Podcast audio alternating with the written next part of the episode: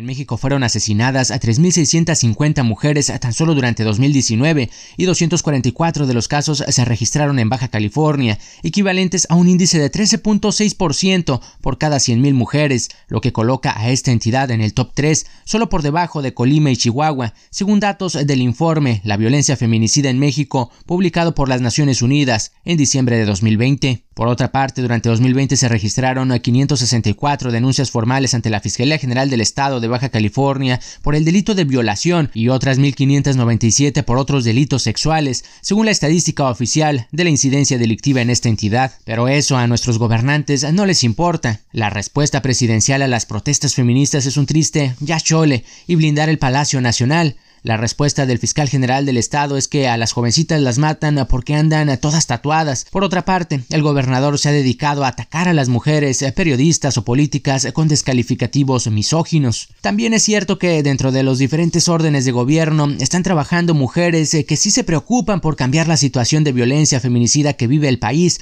pero están atadas de manos con presupuestos mínimos en los institutos de la mujer, porque a fin de cuentas fueron creados solo por cumplir el requisito, como mera simulación. Para dejar claro este punto, hablemos de cifras. Durante 2020, el presupuesto del gobierno del estado para el Instituto de la Mujer fue de menos de 9 millones de pesos, mientras que el de la oficina del gobernador fue de casi 115 millones, o sea, más de un mil por ciento superior el presupuesto para pagar vuelos, hospedaje y comidas lujosas del gobernador que el presupuesto para atender a todas las mujeres del estado. El alcalde de Ensenada dice apoyar mucho a las mujeres y hasta emitió un comunicado en el que informó que no tomará acciones legales en contra de las feministas que realizaron pintas en su domicilio en la manifestación del domingo. Sin embargo, es cómplice al no poder garantizar la seguridad de las mujeres en la ciudad y se deslinda diciendo que los feminicidios no son asunto de su competencia.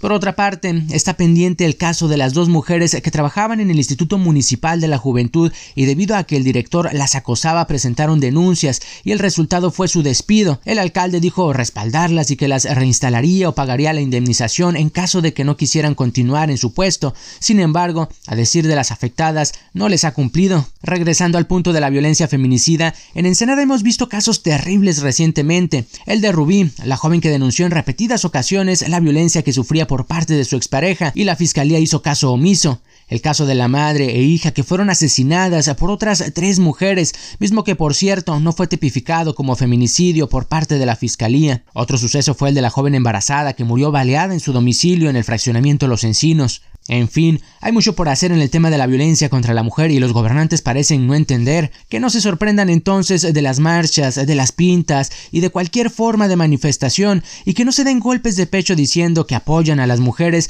cuando no saben ni siquiera qué es romper el pacto, aunque se los expliquen con manzanas.